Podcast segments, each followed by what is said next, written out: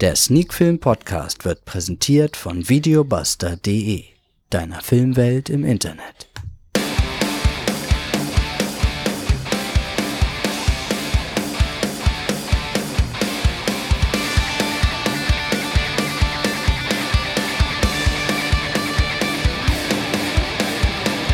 Sneak Film to Go Folge 200 heute mit dem Film Pink Rabbit.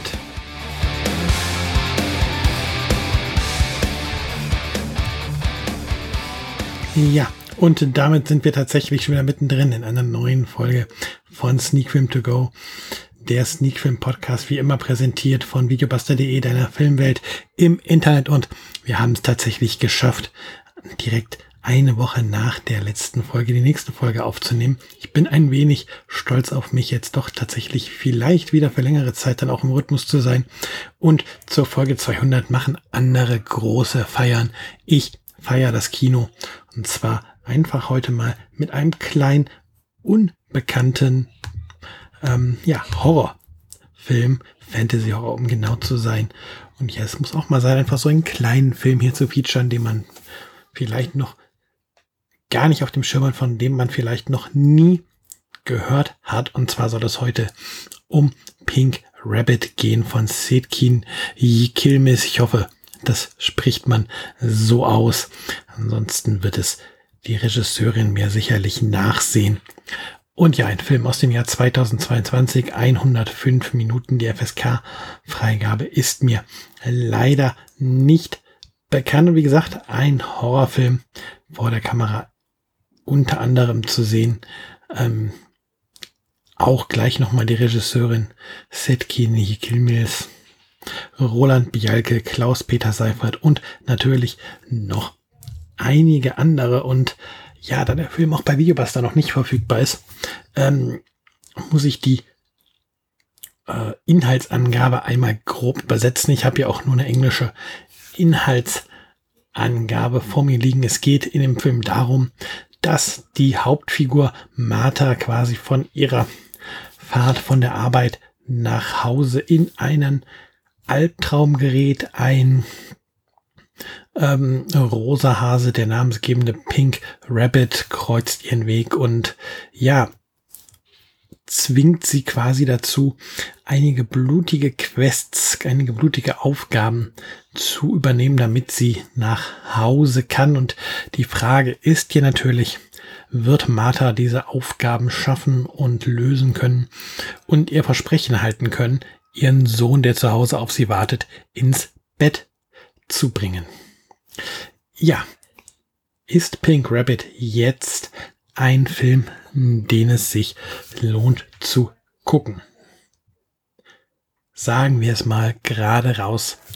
Steht ihr auf Hochglanz Hollywood Horror, lasst die Finger von Pink Rabbit, denn davon ist Pink Rabbit meilenweit entfernt. Das bedeutet allerdings nicht, dass Pink Rabbit ein schlechter Film ist. Ganz im Gegenteil. Lässt man sich auf Pink Rabbit ein, ist sich bewusst, dass wir es hier mit einer Produktion zu tun haben, wo ähm, keine großen Gelder dahinter standen, dahinter stehen, ähm, wo einfach ein Film entstanden ist aus Liebe zum Film, aus Liebe zu diesem Genre, dann bekommt man mit Pink Rabbit einen wunderbaren Film. Es ist ein bisschen so ähm, für mich wie die Filme von ähm, jetzt komme ich nicht drauf. Boah, ich hasse es. Von Lars Henriks, genau, der hieß, hatte sich früher etwas anders genannt, Lars Kokemüller, genau. Ähm, ja, damit mit, mit den Werken und der Machart von, von Lars Henriks kann man ähm, die Machart von Pink Rabbit ganz gut vergleichen, glaube ich. Da ist einfach nicht jeder Effekt perfekt. Da wird auch schon mal mit sehr günstigen Mitteln ähm, versucht, etwas umzusetzen. Aber was halt wichtig ist, man merkt ähm, die Liebe zum Film und genau das passierte auch. Setkin Yekilmes hat diese gleiche Liebe zum Film ähm, und schafft es damit auch so die ein oder andere dramaturgische Schwäche des Films oder auch mal den ein oder anderen schwächeren Dialog vergessen zu machen und auszugleichen. Und ja, sie schafft es halt auch zu zeigen, dass manchmal beim Filmemachen gar nicht das Budget und die Effekte das Wichtigste sind, sondern tatsächlich die Liebe zu Film, die Liebe zu dem Produkt, was ich da produziere. Und das passt, das funktioniert hier ganz wunderbar. Und ähm, so entsteht ein Fantasy-Horrorfilm, der bei weitem nicht das Genre neu definiert und ähm, mit den Genreregeln bricht oder ja irgendwas völlig anderes macht, als man es in vielen, vielen anderen Horrorfilmen erlebt hat. Aber sie erschafft einen Film, bei der man trotzdem wissen möchte, was mit Martha passiert, bei der man wissen möchte, worauf möchte diese Geschichte am Ende drauf hinaus. Und ähm, das ist für mich persönlich immer ganz viel wert bei einem Film. Und wie gesagt, da kann ich dann tatsächlich auch mal darüber hinwegsehen, wenn die darstellerischen Leistungen eben nicht perfekt sind. Und das muss man äh, auch so sagen. Und das sei mir hoffentlich auch erlaubt zu sagen. Die darstellerischen Leistungen sind hier echt nicht immer perfekt. Was mich dabei tatsächlich ein wenig gestört hat, ist, ähm, dass dieser Film in Englisch gedreht wurde, aber ich das Gefühl habe, ich kann es natürlich jetzt nicht belegen. Dafür müsste man mal mit den Verantwortlichen direkt in Kontakt treten. Ähm, es sind alles keine Native Speaker und das hört man an vielen Stellen sehr, sehr deutlich und es wird manchmal oder es ist manchmal dadurch sehr anstrengend, dem Englisch zuzuhören. Ähm, ja, ich bin jemand, der halt beruflich jeden Tag auch Englisch hört und auch Englisch spricht und ähm, ja, es ist halt nicht irgendwie Dialekt, den man da hört oder ähm, ja, es sind halt Worte, die teilweise dann falsch ausgesprochen werden oder falsch ausgesprochen rüberbekommen und die Betonung ist dann ein bisschen komisch teilweise. Das macht das Englisch ähm, dann doch etwas schwierig zu hören, aber es ist halt nur ein kleiner Minuspunkt, weil auch hier ist ähm, wieder das, was man merkt, dass ähm, die Liebe zum Film da ist.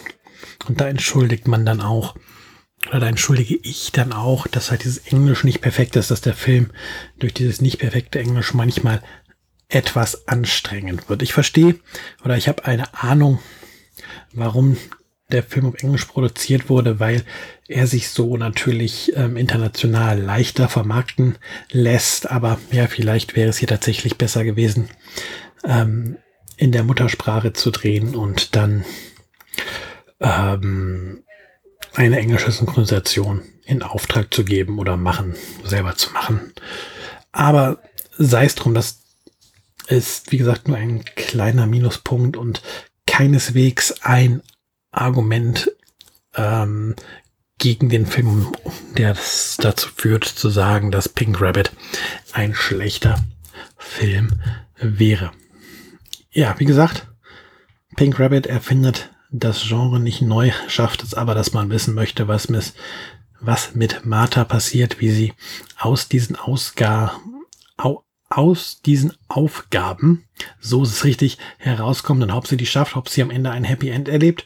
Und ja, das sind somit eigentlich 105 solide investierte Minuten, die man dann in diesen Film steckt. Und so bekommt der Film dann von mir auch eine ordentliche Wertung, und zwar sieben von zehn Punkten. Aber wie gesagt, lasst die Finger von dem Film, wenn ihr Hochglanz Hollywood gewöhnt seid und ja, mit diesen günstig produzierten Low-Budget oder halt typischen Low-Budget-Produktionen und Independent-Produktionen überhaupt nichts anfangen ähm, könnt, ist das ein Genre, aber beziehungsweise ist das eine Art von Film, es ist ja kein Genre jetzt in dem Sinne Independent-Film, ähm, ist, es, ist es eine Art von Film, mit der ihr durchaus was anfangen könnt, vor der ihr keine Angst habt, dann wie gesagt, sind diese sieben von zehn Punkte mit Sicherheit zutreffend.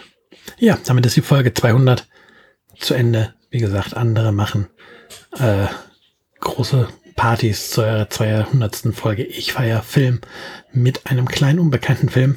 Ich hoffe, ihr hattet Spaß und dann hören wir uns im besten Fall nächste Woche wieder bei Folge 201 von Sneak Film To Go, der Sneak Film Podcast. Bis dann, bye bye.